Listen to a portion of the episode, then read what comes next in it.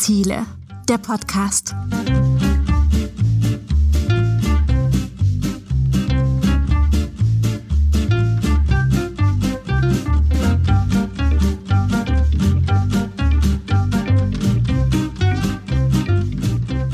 Hey Leute, seid ihr abergläubisch? Die 13 bringt Unglück und so. Also in Italien ist es nicht die 13, sondern die 17. Kein Witz. Für den Rest der Welt könnte die 17 hingegen ein echter Glücksfall werden. Warum? Wegen der 17 Sustainable Development Goals der Vereinten Nationen, kurz SDGs.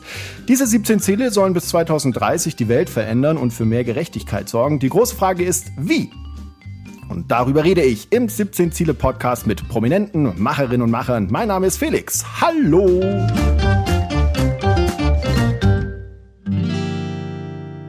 Und bei mir heute zu Gast ist die Schauspielerin Jane Chirwa. Ihr kennt sie vielleicht aus der ZDF-Serie Blutige Anfänger oder aus In aller Freundschaft, die jungen Ärzte, wo sie viele Jahre mitgespielt hat. Oder auch aus internationalen Produktionen wie Berlin Station, Drei Engel für Charlie.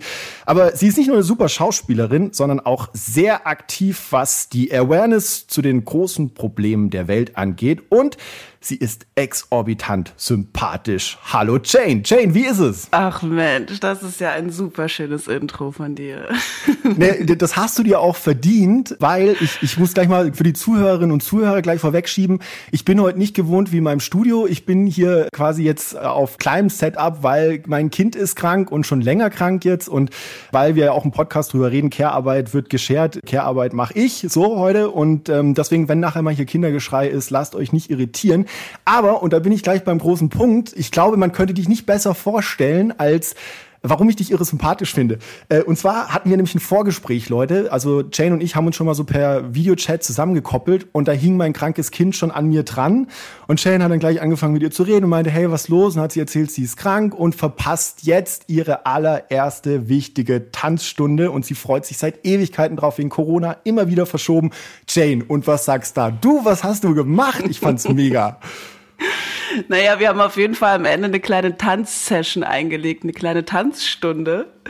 So ganz spontan. Und haben erstmal nach geilen Songs gesucht. Das fand ich auch irgendwie super und äh, haben dann zu dritt halt eine Runde zusammen gedanced zum Schluss und sie hatte somit ihre erste Dance-Stunde. Und damit hast du dich wirklich in mein Herz hineingetanzt. Also ein kritisches, äh, distanziertes Interview ist hier gar nicht mehr möglich, Leute, weil das einfach richtig cool war. Und meine Tochter redet jetzt immer noch von dir die ganze Zeit. Also sie hat dann heute wieder, mhm. bereitest du da was für Jane vor? Und, und was ist mit Jane? Und wie geht's Jane? Also sie hat schon tausendmal oh. nach dir gefragt und wäre jetzt wahrscheinlich auch am liebsten bei der Podcast-Aufzeichnung dabei. Oh, also richtig, richtig richtig cool von dir. Ich warte ja auch immer noch auf euer Dance-Video, richtig? Das äh, hoffentlich wir hast du das nicht dran. vergessen. Wir arbeiten dran. Da arbeiten wir dran und das kommt auch noch. Ähm, ich möchte Problem natürlich ist ja, ich habe ja gesagt, sehen. dass ich ja eher so tanze wie so ein, so, ein, so ein Hamster, den man an eine Autobatterie anschließt.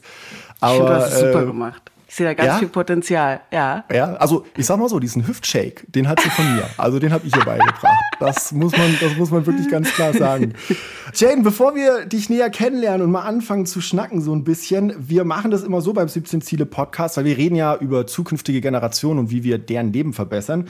Und deswegen nehmen wir immer so Fotos von unseren Gästen und zeigen sie einfach mal Kindern, also der zukünftigen Generation und die reden dann einfach mal drauf los, was ihnen dazu so einfällt. Viel Spaß. Eine Frau mit schwarzen Haaren und einem weißen Fahrrad. Die steht vor so ähm, gespraytem Zeug. Also ich glaube, dass die ein bisschen frech oder ein bisschen cool ist. Ich glaube, die fährt ganz viel Rennrad. Und dass sie mit einem Kind kuschelt. Und Sieht aus wie Axel Witzel. Das ist eine Babysitterin, glaube ich. Eine Kindersitterin, weil es ist doch da drauf kein Baby, sondern ein Junge mit Katze. Ja, also außer ein paar Fotos von dir geben wir den Kids nichts vor. Was hat dir am besten gefallen? Also ich fand äh, frech und ich weiß gar nicht, was das zweite Wort noch war, mochte ich, eine Radfahrerin. Und dann, welches Foto habt ihr denn nur gezeigt? Ich meine, das eine weiße Fahrrad kenne ich, aber wo hatte ich quasi, Hatte ich irgendwo ein Kind? Du hattest ja, du hattest ein Kind. Äh, ich glaube, dass das bei deinem Besuch in Sambia war, in einem Kinderheim. Wir haben das bei Instagram rausgeklaut so ein bisschen. Und da hattest du so ein kleines Kind im Arm und hast es gehalten. Das hat auch Eindruck geschunden ja, also das, was hat dir noch so gut gefallen? Also hast du dich auch ertappt gefühlt oder erkannt gefühlt oder vielleicht irgendwelche Sehnsüchte, die du hattest mal und dachtest, oh, das wäre Kindergärtnerin, wäre ich mal gern geworden. Gab's nee, irgendwas? Also ich meine, meine Mutter, die ist Tagesmutter gewesen, das heißt, ich bin mit total vielen Kids aufgewachsen, so von klein auf, die waren immer bei uns zu Hause. Von daher ist das was sehr, mir sehr was Vertrautes so. Aber jetzt Babysitterin oder Kindergärtnerin ist jetzt noch, ist nicht auf meiner Liste noch, in diesem Leben jedenfalls. Naja, aber äh, du bist ja Schauspielerin und ähm, da muss man wirklich sagen, da hast du ja wirklich dein, dein Fahrwasser gefunden. Ich habe es vorhin gesagt, also du hast lange bei den jungen Ärzten mitgespielt, jetzt aktuell bei, beim ZDF, bei Blutige Anfänger. Du hast aber auch in internationalen Produktionen mitgespielt, Berlin Station, Sense 8 hattest, glaube ich, mal eine kleine Rolle, Charlie's mhm. Angel, Silver Cloud. Äh, junge Schauspielerin und voll am Durchstarten und jetzt in dieser ZDF-Serie Blutige Anfänger. Vielleicht ganz kurz mal so zwei Sätze dazu, worum geht's denn da? Es ist eine Krimiserie. Und das Besondere ist daran, dass wir alle noch Studentinnen sind und quasi noch Fehler machen dürfen und ganz überambitioniert sind und dadurch mal übers Ziel hinausschießen und dadurch gibt's auch eine Menge Ego, Kampf untereinander und sich so gegenseitig ausstechen und Love Stories und sowas alles. Das klingt, klingt so. nach einer normalen Schauspielschule auch, oder? ja, ein bisschen. Auf meiner war es auf jeden Fall so, ja. Echt? Nicht Wie bist nur. du damit umgegangen? Also bist du auch so? Steckt da was von dir drin? Weil ich habe auch gesehen, dein Charakter, den du dort spielst, AC, glaube ich, genannt, ja. Ann-Christine Heffner, die ist Kämpferin. Und ich muss sagen, ich habe mir ein paar Sachen so angeschaut bei YouTube, Ausschnitte. Also ich habe noch nie jemanden gesehen, der so stilsicher und gut inszeniert einem Mann in die Eier tritt, wie du das gemacht hast. Ja. Ähm, wie viel das steckt war mein Lieblingspart überhaupt. Ja, man sieht es dir auch so ein bisschen an. Also wie lustvoll und mit so, mit so richtig ausgeholt und zack, ja. richtig rein. Ich bin dabei etwas zusammengezuckt, muss ich ehrlich gestehen. Ähm, also hast du sehr überzeugend. Das ist doch gut. Dann habe ich meinen Job gut gemacht, ja. Ja, hast du richtig gut rüber. Wie viel steckt da aber von dir drin, so Kämpferin oder, oder auch diese ehrgeizigen Hotshots? Bist du so jemand? Ja, also ich würde schon sagen, ich meine, ich habe meine Schauspielschule in Mecklenburg an der Ostsee auf der Insel Usedom gemacht. Das heißt, da war schon mal relativ viel Natur drumherum und dadurch entstand da schon ein sehr entspanntes Miteinander. So, ja. Also es gab einfach gar nicht so viele Menschen zur Auswahl und das ist manchmal gut für so eine Menschlichkeit untereinander. Weil man musste ja irgendwie miteinander klarkommen, so. Und da habe ich quasi bis jetzt immer noch total enge Freundinnen raus. Aber auf jeden Fall ist da noch so in dieser Schauspielzeit, wo es ja auch noch so darum geht, wie talentiert ist man eigentlich oder bin ich eigentlich und schaffe ich das überhaupt auf diesem Markt so, ja, sich so irgendwie so durchzusetzen von einer von diesen unendlich vielen Schauspielerinnen, die das auch wollen. Rassismus ist natürlich ein großes Thema in Mecklenburg gewesen. Ich wollte gerade sagen, hoffentlich nicht bei den Schauspielern, aber war das in Mecklenburg so, ja? Ja, auf jeden Fall. Und also ich meine, das ist ja weltweit einfach ein großes Thema und dort ist es ja aber nochmal super extrem. Also ich glaube, damals war sogar die NPD mit im Kulturministerium oder so. Also das war schon war schon nicht ohne. Und dann geht es ja weiter. Also ne, das eine ist ja irgendwie so die Schauspielschule und man denkt so, yeah, ich habe so Theaterengagement, yeah, ich habe die Serie, geil. Und so von wegen, ich schaffe es in dieser Welt. Aber das hört ja nie auf. Also so ein so ein Gefühl von, ah, was interessiert mich denn eigentlich? Also am Anfang ging es mir, glaube ich, einfach eher darum, einfach einen Job zu haben und einfach zu arbeiten, weil das so auch in dieser Schauspielschule so so antrainiert wird oder mir wurde das auf jeden Fall so antrainiert so das allerwichtigste ist dass ihr danach in ein Festengagement kommt so ja? Und deswegen war das so irgendwie the goal. Und dann je mehr ich dann da gearbeitet habe habe ich aber gemerkt ja okay aber wie stelle ich mir eigentlich so mein Leben vor? Und das ist dann, würde ich sagen, das bedeutet dann in, auf der einen Seite auch wieder einen Kampf, aber auf der anderen Seite ist das auch wunderschön, so für mich erstmal rauszukristallisieren, was ich eigentlich möchte. Was möchtest du? Also was sind die Dinge, die dich umtreiben und antreiben? Na, also die letzten zwei Jahre habe ich das halt so gemacht, dass ich ein halbes Jahr gearbeitet habe durch auch die blutigen Anfänger und dann konnte ich halt das andere halbe Jahr machen, was ich was ich wollte. So und das finde ich total geil. Also dadurch konnte ich reisen, Dadurch konnte ich andere eigene Projekte machen. Das ist mir auch super wichtig, dass ich nicht immer nur das ausführe, was mir jemand vorsetzt, sondern dass ich mich mit Stoffen auseinandersetzen kann, die mich interessieren. Du hast das Reisen gerade angesprochen. Das ist ja auch so ein Punkt bei dir, wo du ja wirklich wenn ich so dein Instagram-Feed sehe, dann auch viel aus. Anfang 2020, da warst du das erste Mal äh, dann in, nee, nicht das erste Mal, da warst du schon vorher, aber da warst du in Nigeria und Sambia. Sambia, das Land deines Vaters. 2019 war das sogar. Ende 2019, 2019. Ende 2019. Also bis dann zu, zum Jahresende wahrscheinlich gestartet irgendwie. Genau. Oder? Ja, und dann bis Anfang 2020, ja. Wie, wie war das in Sambia? Wie war es für dich? Du hast da, glaube ich, in einem Kinderheim gearbeitet oder erzähl mal ein bisschen. Wie waren denn so deine Eindrücke von dem, von dem Land? Bei der Reise war es mir besonders wichtig, dass ich vor allem alleine hinfahre. Und sonst quasi war ich mit, meinem, mit meiner ganzen Familie da so. Und jetzt wollte ich quasi so selber mal wissen, wie ist es eigentlich, als Frau in meinem Alter dort zu sein und nicht nur in diesem Familienkontext okay, da, muss, da Sorry, da muss ich jetzt reingreifen. Frau in deinem Alter. Äh, also, wie, wie, alt bist du? 30. Ich 30, bin 30 also, Jahre dachte, alt. Uh, hast du die, hast du die magische Grenze schon, äh, die 30? Ja, ich hatte, ich hatte dich jetzt jünger verortet, um ehrlich zu sein. Hättest du mich dann noch als Mädchen bezeichnet, oder? Nee, wieso? auf keinen Fall. Das habe ich mir schon lange abgewöhnt. Also Mädchen ist meine Tochter vielleicht noch und dann hört es relativ schnell auf. Wobei manchmal so Ansagen, wie die Kleine schon mir gegenüber trifft, ist sie eigentlich auch schon die Frau des auch Hauses. Auch schon die Frau, oder? Ja. Ja, ja, ganz klar. Also in der Hierarchie bin ich irgendwo so kurz nach dem Hund, glaube ich. Ja, naja, good luck. Auf jeden Fall war das halt so für mich so, dass ich quasi nicht so wie sonst dann war quasi so die Familie im Vordergrund, sondern ich war halt aus, ich war halt feiern, ich war mit Leuten in meinem Alter unterwegs so. Das war mir zum, zum einen total wichtig, dass ich Lusaka, wo ich jetzt halt auch war, wo auch meine Familie herkommt. Und später war ich dann in Livingston bei den Victoria Wasserfällen, halt diese Welt so kennenzulernen und dann habe ich auch meine Familie immer wieder besucht, was auch wunderschön war. Und dann bin ich nach Livingston gefahren, wo es Quatu. Das ist ein Kinderheim und die haben quasi an diesem Kinderheim auch noch eine Schule, wo die 250 Kinder haben und denen jeweils zwei Mahlzeiten geben. Und als ich da war, war aber diese große Schule zu, weil ich war ja über Weihnachten und Silvester da und war quasi mit den Kindern, die dort in Quarto leben. Und ich weiß gar nicht, der Jüngste war vielleicht drei ungefähr und die älteste Person war ungefähr 18, 19, glaube ich. Und habe mit denen Zeit verbracht einfach. Wie, wie stellt man sich so ein, so ein Kinderheim da in Sambia vor? Beschreib mal, wie alles, was du wahrgenommen hast, Gerüche, Eindrücke, wie sieht es aus, wie sind die Kids drauf? Versuch das mal so plastisch wie möglich zu beschreiben. Also erstmal war das ein abgetrenntes Gelände. Ich komme darauf und dann ist auf der linken Seite ist das Gebäude, wo gewohnt wird, wo gekocht wird, wo gespielt wird, wo wir zusammen getanzt haben oder was auch immer uns einfiel. Und dann gibt es eine relativ große Fläche mit so einem rötlicheren Sandboden. Und da wurden dann auch immer wieder verschiedene Spiele gespielt oder wir haben auf jeden Fall auch verschiedene Spiele gespielt. Und dann kommt noch weiter rechts, dann kam, ah, hinten kam noch so ein Garten, wo die selber was angebaut haben. Und dann kam hinten rechts dann die Schule. Das war dann das Gebäude, wo halt die 250 Kids sonst da waren. Und sie haben mir halt gesagt, das ist extrem ruhig, weil einfach 250 Kinder nicht da sind.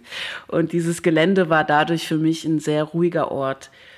Und, ah ja, das war auch noch so ein bisschen so ein Ding, dass wir immer so ein bisschen darauf geachtet haben, ob es Schlangen gibt. Und am allerletzten Tag habe ich eine Schlange gesehen und sonst aber nicht so. Ja. Also ich habe viel in Afrika, auch den ganzen Kontinent überall gedreht und ich wurde immer vor Schlangen gewarnt. Ich habe nicht einmal eine Schlange. Ich hätte von mir gerne mal eine Schlange gesehen. Ich habe nie eine Schlange gesehen, nie, nie. Ja. Ich meine, dein Glück, ja, aber. Ja, wahrscheinlich, ja klar, ja. man soll sich herausfordern. Äh, sag mal, aber was sind denn das für Kinder gewesen dann? Also Kinderheim, sind das dann Waisenkinder oder was für Kinder waren das denn? Unterschiedlich. Also einige hatten gar keine Eltern mehr oder man wusste auf jeden Fall nichts über deren Eltern. Und andere hatten noch Elternteile, die sie ja dann auch besucht haben oder also entweder kamen die Eltern zu Besuch oder die Kinder haben die Familie immer wieder besucht, also ganz unterschiedlich. Mhm. Wir reden ja heute auch so ein bisschen über das Nachhaltigkeitsziel 2, also die Bekämpfung des Hungers. Äh, wie ist es mhm. in Sambia? Ist das da ein Thema, Hunger? Weil du gerade auch gesagt hast, die Kinder kriegen da auch Essen. Das klang so, ja. äh, als wäre das so ein Improvement irgendwie. Ja, also Sie haben mir auf jeden Fall damals erzählt, dass dadurch, dass Sie zwei Mahlzeiten am Tag ausgeben, ist einer der Hauptgründe, warum viele Kids dann auch ambitioniert waren, überhaupt in die Schule zu gehen. Und voll. Also ich weiß gar nicht aktuell die Zahlen. Südasien und Afrika, ab der Sahara nach Süden in Afrika sind quasi die Länder, die am meisten betroffen sind von Hunger und Tod durch Hunger. Ja. Mhm. Sambia ist nicht eines der heftigsten Länder so, aber dem Land geht es wirtschaftlich schon auf vielen Ebenen sehr gut. Aber absolut sterben einfach da sehr viele Menschen aufgrund des Hungers. Also ich fand das immer krass, wenn, wenn, weil Hunger dachte ich mir immer so, okay, also die, wenn ich die Nachhaltigkeitsziele so angeschaut habe, Armut, Riesenbrett zu bohren, irgendwie nachhaltiges Wirtschaften, auch ein Riesenbrett zu bohren. Hunger dachte ich mir immer so, come on, also wir produzieren weltweit genug Essen, wir könnten locker die Menschen irgendwie durchbringen und trotzdem ist es ein Thema. Wobei man auch fairnesshalber sagen muss, Hunger erlebt einen Rückgang. Also es gibt 300 Millionen weniger hungernde Menschen als noch in den 90ern zum Beispiel, obwohl die Weltbevölkerung, glaube ich, um fast zwei Milliarden Menschen seitdem gestiegen ist. Mhm. Also es ist ja ein rückläufiges Thema. Aber das heißt, das ist dir dort auch noch begegnet, dieses Thema Hunger auch. Also die Kinder, dass die dann da hingehen, weil sie sagen, hey, Schule, cool, da kriege ich was zu essen und lerne was.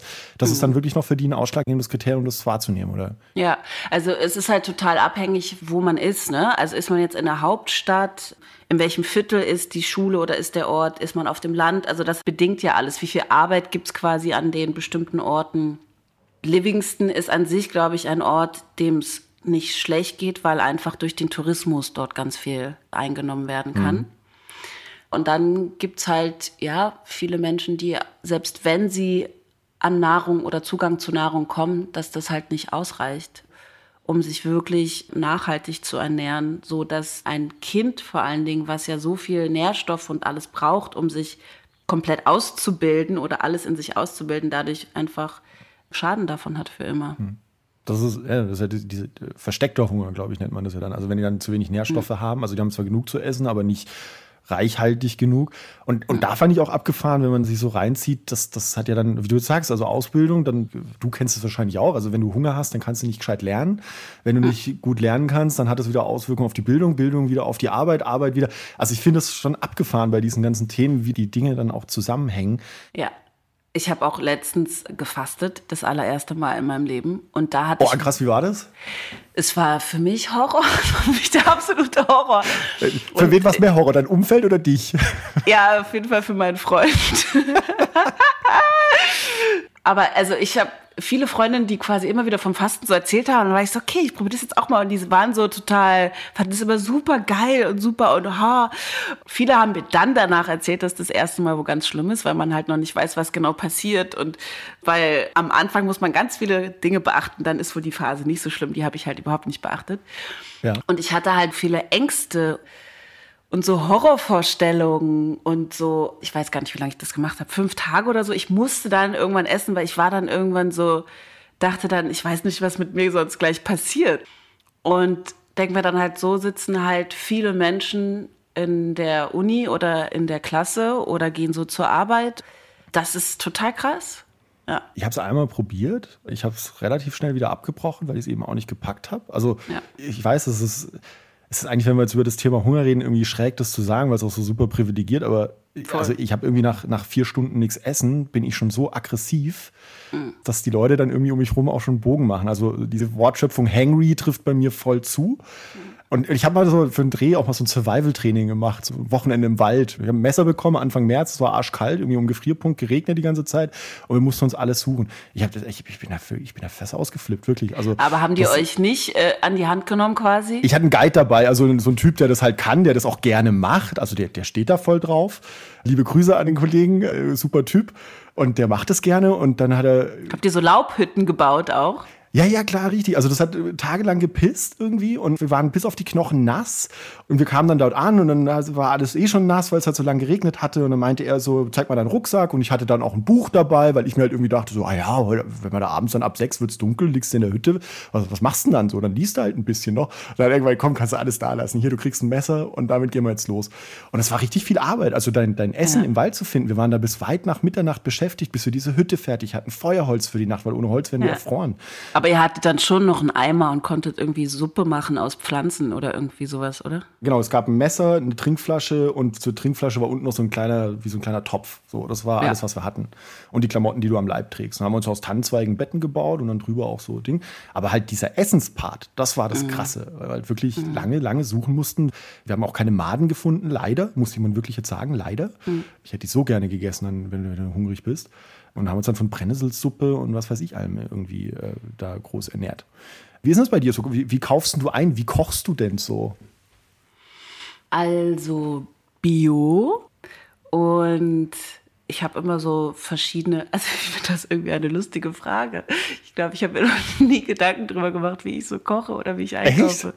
Ja, aber also so, ich habe dann Also pass auf, ich, ich schieb's mal kurz von mir weg, so aus meiner Erfahrung. Ich mache mir Pläne, so was ich koche. Dann schaue ich Ah. nach und Rezepte und kaufe dann so ein. Wie ist es bei dir? Also ich habe so Phasen. Es gibt manchmal so Phasen, da habe ich so zum Beispiel Bock auf ein bestimmtes Gemüse und dann gucke ich irgendwie nach Rezepten. Und dann, wenn ich ein geiles Rezept gefunden habe, dann kann ich das echt immer wieder, immer wieder, immer wieder essen. Also jetzt nicht hintereinander, also ich brauche schon immer so Abwechslung, aber dann habe ich das erstmal so abgespeichert.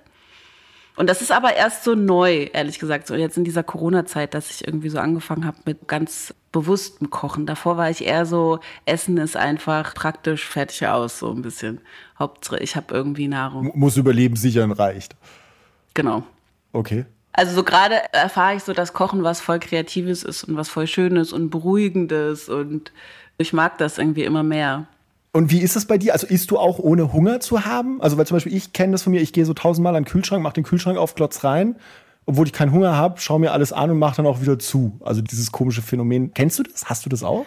Ja, ich habe das manchmal, wenn ich eigentlich irgendwas nicht machen will oder so. Also das ist so ein bisschen so mein, hm, da denke ich, boah, was gibt's denn zu essen oder so, dann lenke ich mich irgendwie ab von einer Aufgabe, auf die ich eigentlich keinen Bock habe.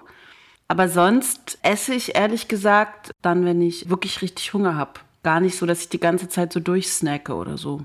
Ja. Ich trinke halt wahnsinnig viel. Äh, Wasser. Ja. Ja, bei Schauspielern, ich, ich wollte mal nachfragen. Tag, Ich, Ich wollte mal nachfragen, bei Schauspielern muss man ja alle. Ich trinke einfach unendlich viel Wasser und ich finde, dann habe ich auch gar nicht so oft diese Snackereien oder sowas oder dieses Naschen oder dieses so randomly nach Essen suchen und dann irgendwie nichts nehmen oder so. Sorry, wenn ich, ich wollte jetzt nicht zu nahe treten mit dem Trinken, aber ich meine, du bist in Mannheim geboren. Ah jo, Herre Moldau Mannheim, Ja. die trinken doch gern mal einen, Wein Ja, oder geil, so. gelle. Ja, ich trinke äh, seit einem Jahr gar keinen Alkohol. Ach krass, wirklich? Mhm. Wieso? Ich fand das irgendwie ehrlich gesagt einfach ein bisschen interessant und hab so, sage ich jetzt mal so, in unserer Gesellschaft ist Alkohol einfach so komplett normal.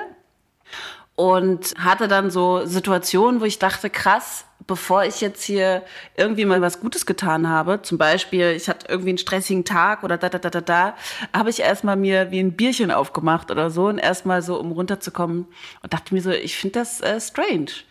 Und dadurch, dass ich mich auch viel mit Gesundheit und so auseinandergesetzt habe oder mit meiner eigenen Gesundheit und vor allem bei mir war immer Rauchen verbunden mit Alkohol. Und dadurch, dass ich aufhören wollte zu rauchen, hat es dann irgendwie so alles zusammen am meisten Sinn gemacht. Und wie, äh, ich weiß, wir driften gerade ein bisschen vom Thema, aber es interessiert mich, wie, wie, ich finde es spannend daran, dass denn, so wie ich jetzt auch gerade, äh, was echt krass, erzähl mal, warum trinkt denn kein Alkohol? Also es ist ja Ja. ganz oft, dass die Leute dann so drauf sind und sagen, ey, komm mit einem Wein und, also, Ja. da, du könntest erzählen, keine Ahnung, ich hau mir jeden Tag mit dem Hammer einen Nagel in die Hand rein und alle würden sagen, ja, ist okay, aber wenn du sagst, ich trinke nicht, sind Ja. die Leute plötzlich so, was, wieso nicht, was ist denn da los? Also, Ja. mich jetzt gerade eingeschlossen. Äh, Ja. wie, wie, wie, ist das bei dir auch so? Voll. Also das ist dann halt auch so bei Festen. Dann gab's auch so Silvester, war auch super geil, weil Freunde auch dann so einen Obstler, irgendwie so einen selbstgebrauten dabei hatten.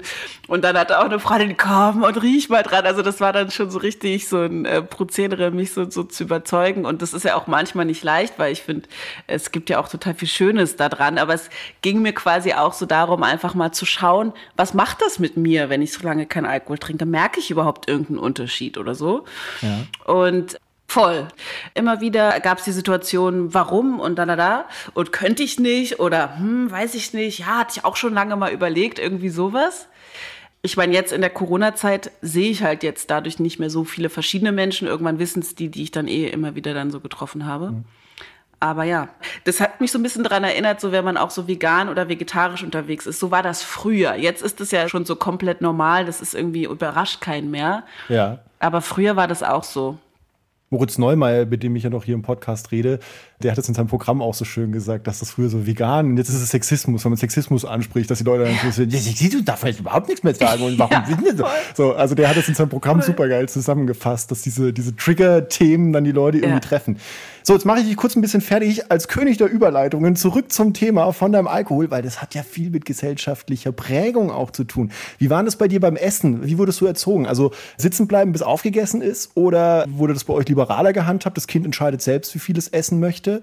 Also gerade weil dein Vater ja aus Sambia kam, also der hat dann wahrscheinlich auch das, was du jetzt auf deinen Reisen gesehen hast, selber mal wahrgenommen. Was hatte der denn für eine Einstellung dazu? Also ich kann mich meistens daran erinnern, dass wir meiner Mom das ganze Essen gegeben haben. Also meine Mom war so ein bisschen so unser Hausschwein. Also so Essen wurde auf keinen Fall weggeschmissen. Ne? Also das war so absolut klar. Und dann hat sie halt entweder irgendwie noch was aufgegessen oder wir haben es dann halt aufbewahrt und dann halt irgendwann später gegessen. Aber es war jetzt nicht so, dass wir es aufessen mussten. Aber ich merke schon, ich habe auf jeden Fall immer noch so einen Tick, dass wenn Essen vor mir steht oder auf dem Tisch steht, dann esse ich's. Also ich muss das Essen wie so wegstellen, damit ich aufhöre. Sonst, ich kann es einfach. Ich muss es dann essen, wenn es vor mir ist. Das kenne ich aber auch. Also wenn der Topf auf dem Tisch steht, dann erst, wenn er leer ist, meistens und wenn ich mich da vom Tisch wegroll. Ja. Beziehungsweise, seit ich ein Kind habe, habe ich auch so, das ist ganz schräg, meine Partnerin hält mir das immer vor, so Futterneid. Ich habe so einen Futterneid. Oh, ich kennst, auch. Kennst hast du Futterneid? Richtig schlimm. Ja. Richtig schlimm. Auch immer so die Frage, willst du was essen? Und wenn ich sage, nee, habe eigentlich gar keinen Hunger, weiß ich schon, es macht einfach keinen Sinn, weil sobald es irgendwie bei meinem Gegenüber da ist, habe ich einfach auch Bock. Ja.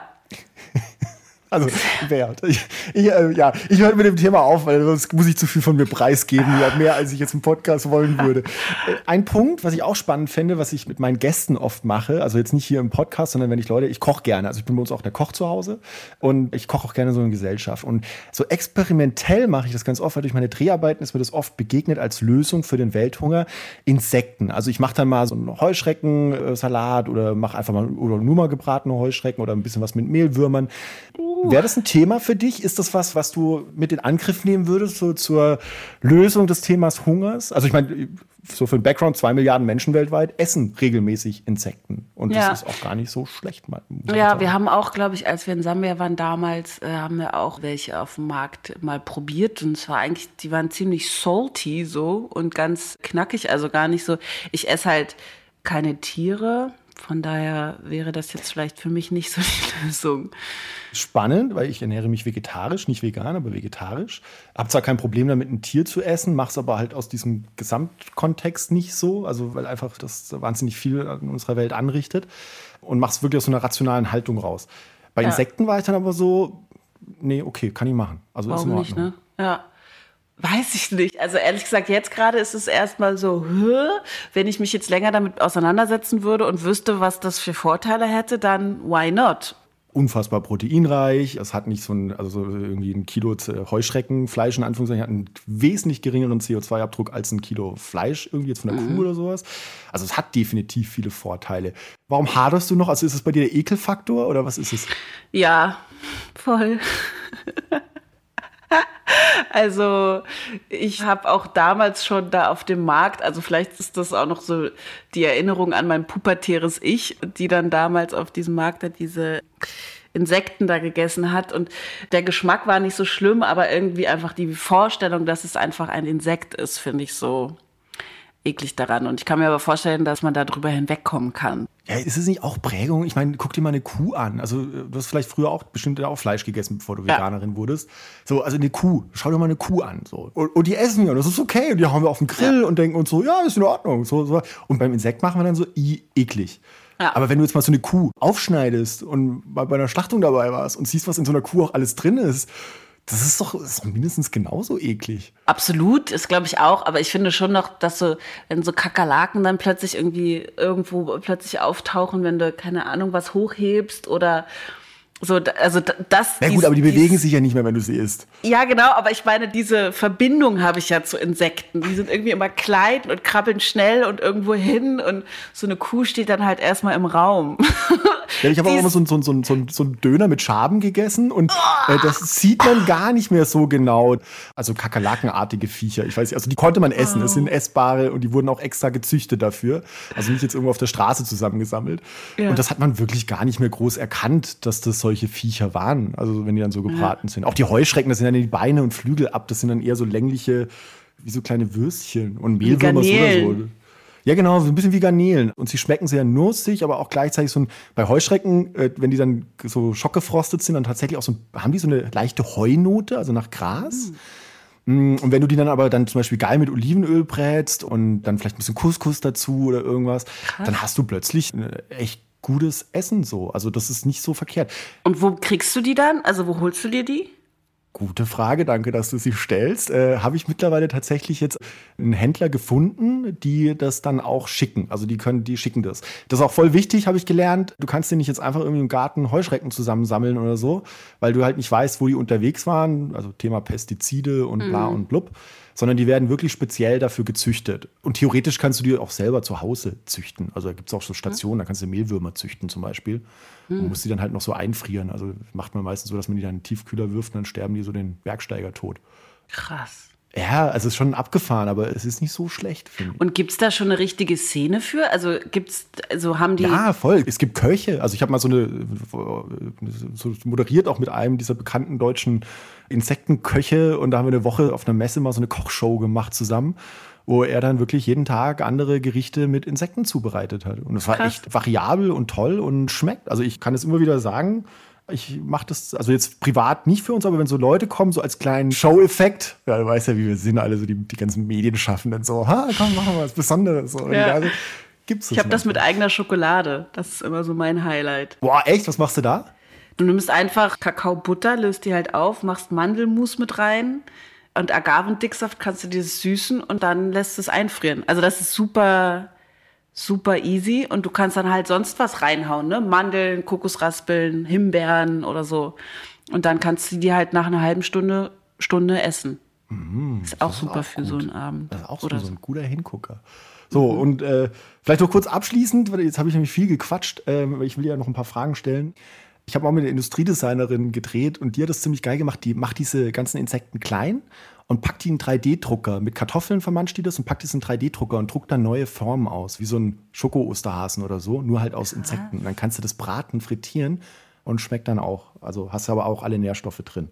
Äh, Krass. ist natürlich Kunstprojekt, aber fand ich interessant, mal darüber über die Form nachzudenken. Was komplett Neues für mich, ja.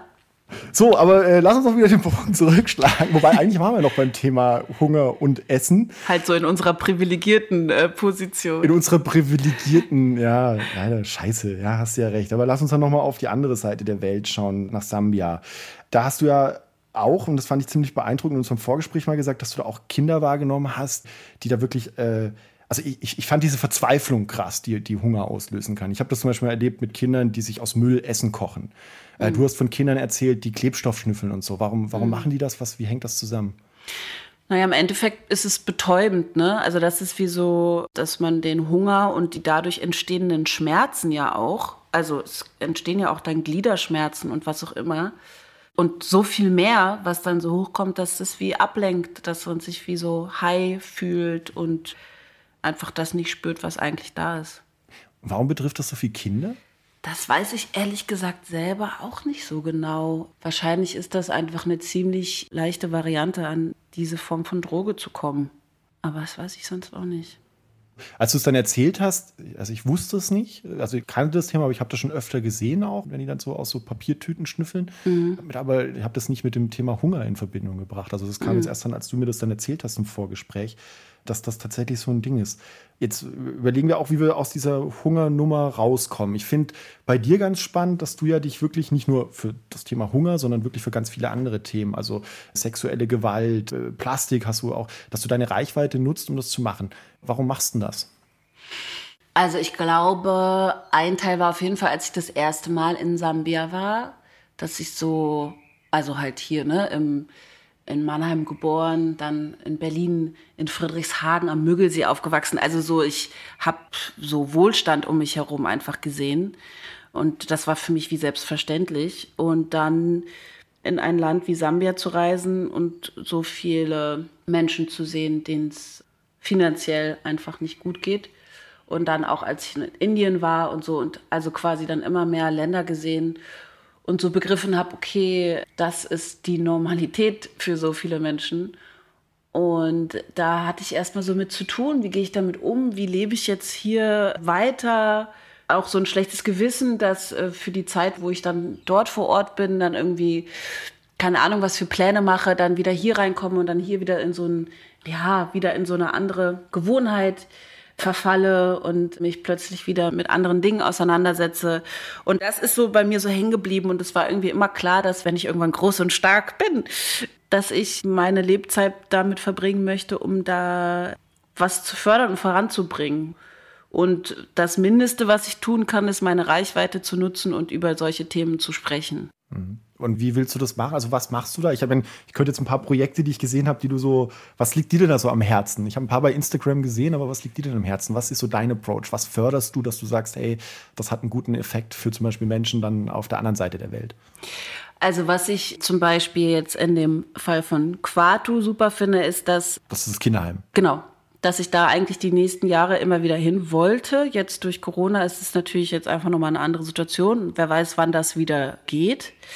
Und das finde ich, glaube ich, so schön, dass ich ein Projekt gefunden habe, was jetzt auch noch mal in dem Heimatland ist, wo ich die Menschen gesehen habe und so schätze und so deren Arbeit so krass schätze, da ehrlich gesagt was aufzubauen und so eine Regelmäßigkeit zu entwickeln. Und ich finde zum Beispiel auch, als ich da war, habe ich auch ein paar Spenden gesammelt.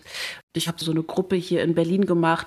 Und dann haben wir quasi noch so Schuluniformen, also Schuhe vor allen Dingen und Schulutensilien zum Beispiel davon geholt. Und das fand ich eigentlich so krass, dass es waren relativ wenig Leute.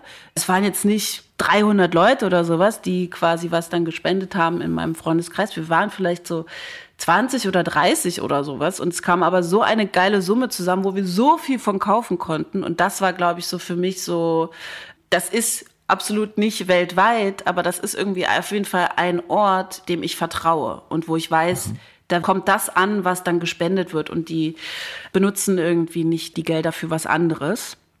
So möchte ich am liebsten weiterarbeiten oder so möchte ich am liebsten weiter Projekte kennenlernen, denen ich vertrauen kann, weil ich selber vor Ort war und dann das quasi wie so bündeln. Und was ich zum Beispiel auch in letzter Zeit mache, ist, dass UnternehmerInnen, die ich auch kenne, die dann auch in anderen Ländern, sage ich jetzt mal, die Stoffe oder zum Beispiel eine äh, Freundin von mir, die macht Waste Beads, die sie dann in den Märkten in Sambia zum Beispiel kauft. Was sind, was sind ich, muss, ich muss kurz fragen, was sind Waste Beads? Waste Beads sind so Ketten, die bindest du dir um die Hüfte.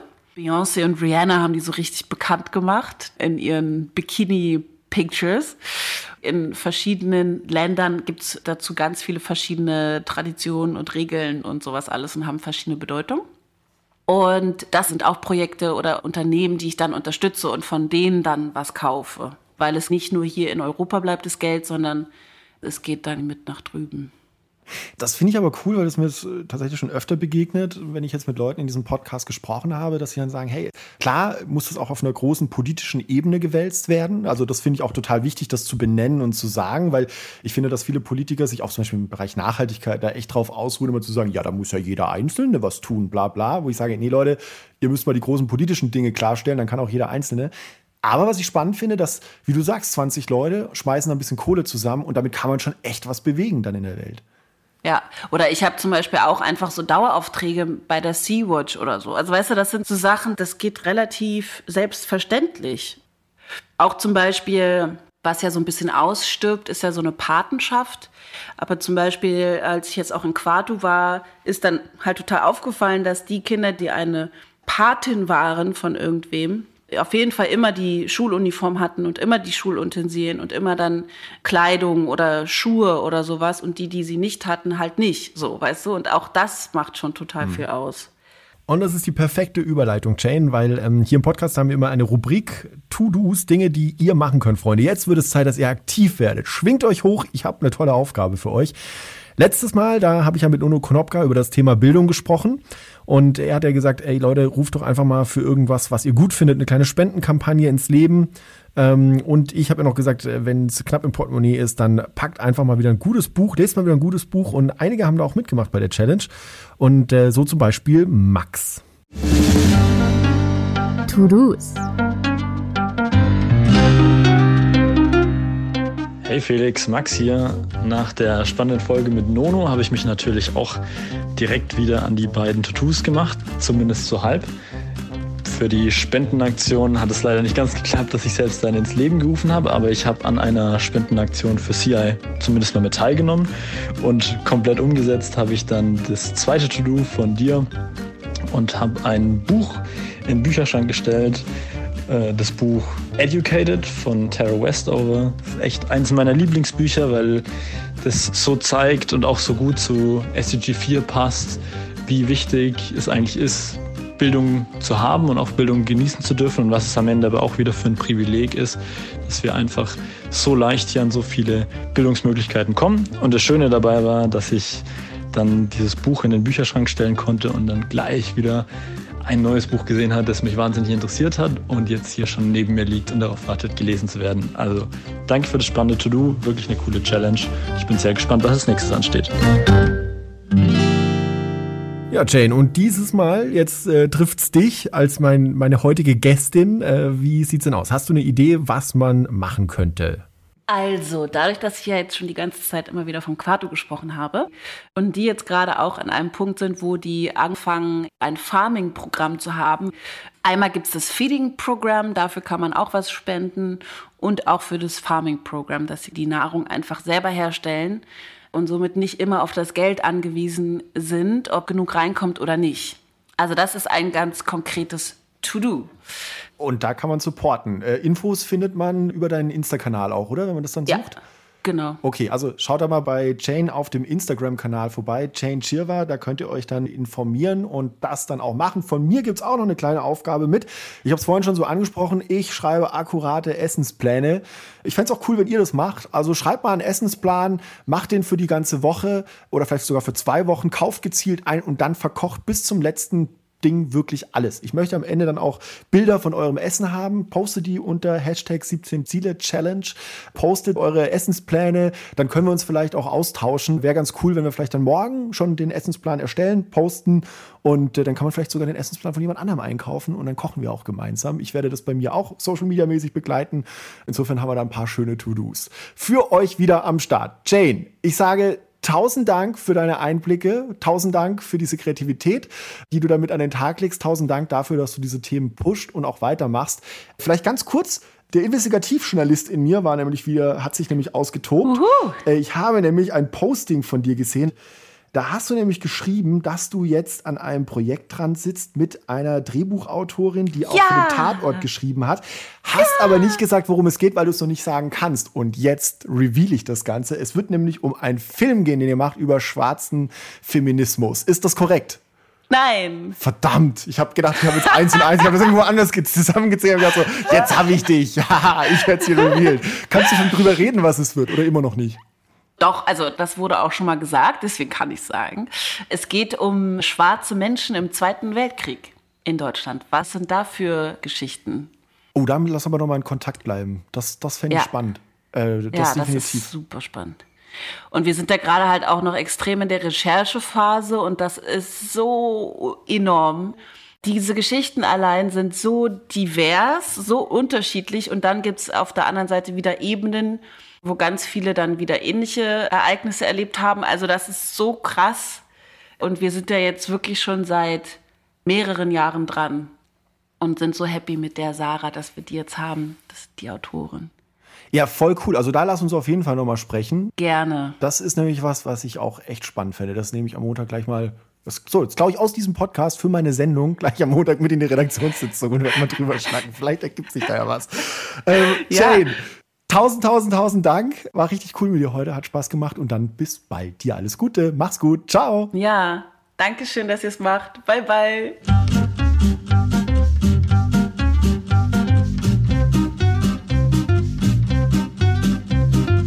Siebzehn Ziele. Der Podcast. von Engagement Global. Im Auftrag des Bundesministeriums für wirtschaftliche Zusammenarbeit und Entwicklung. Moderation Felix Seibert-Deiker. Produktion Audiotextur.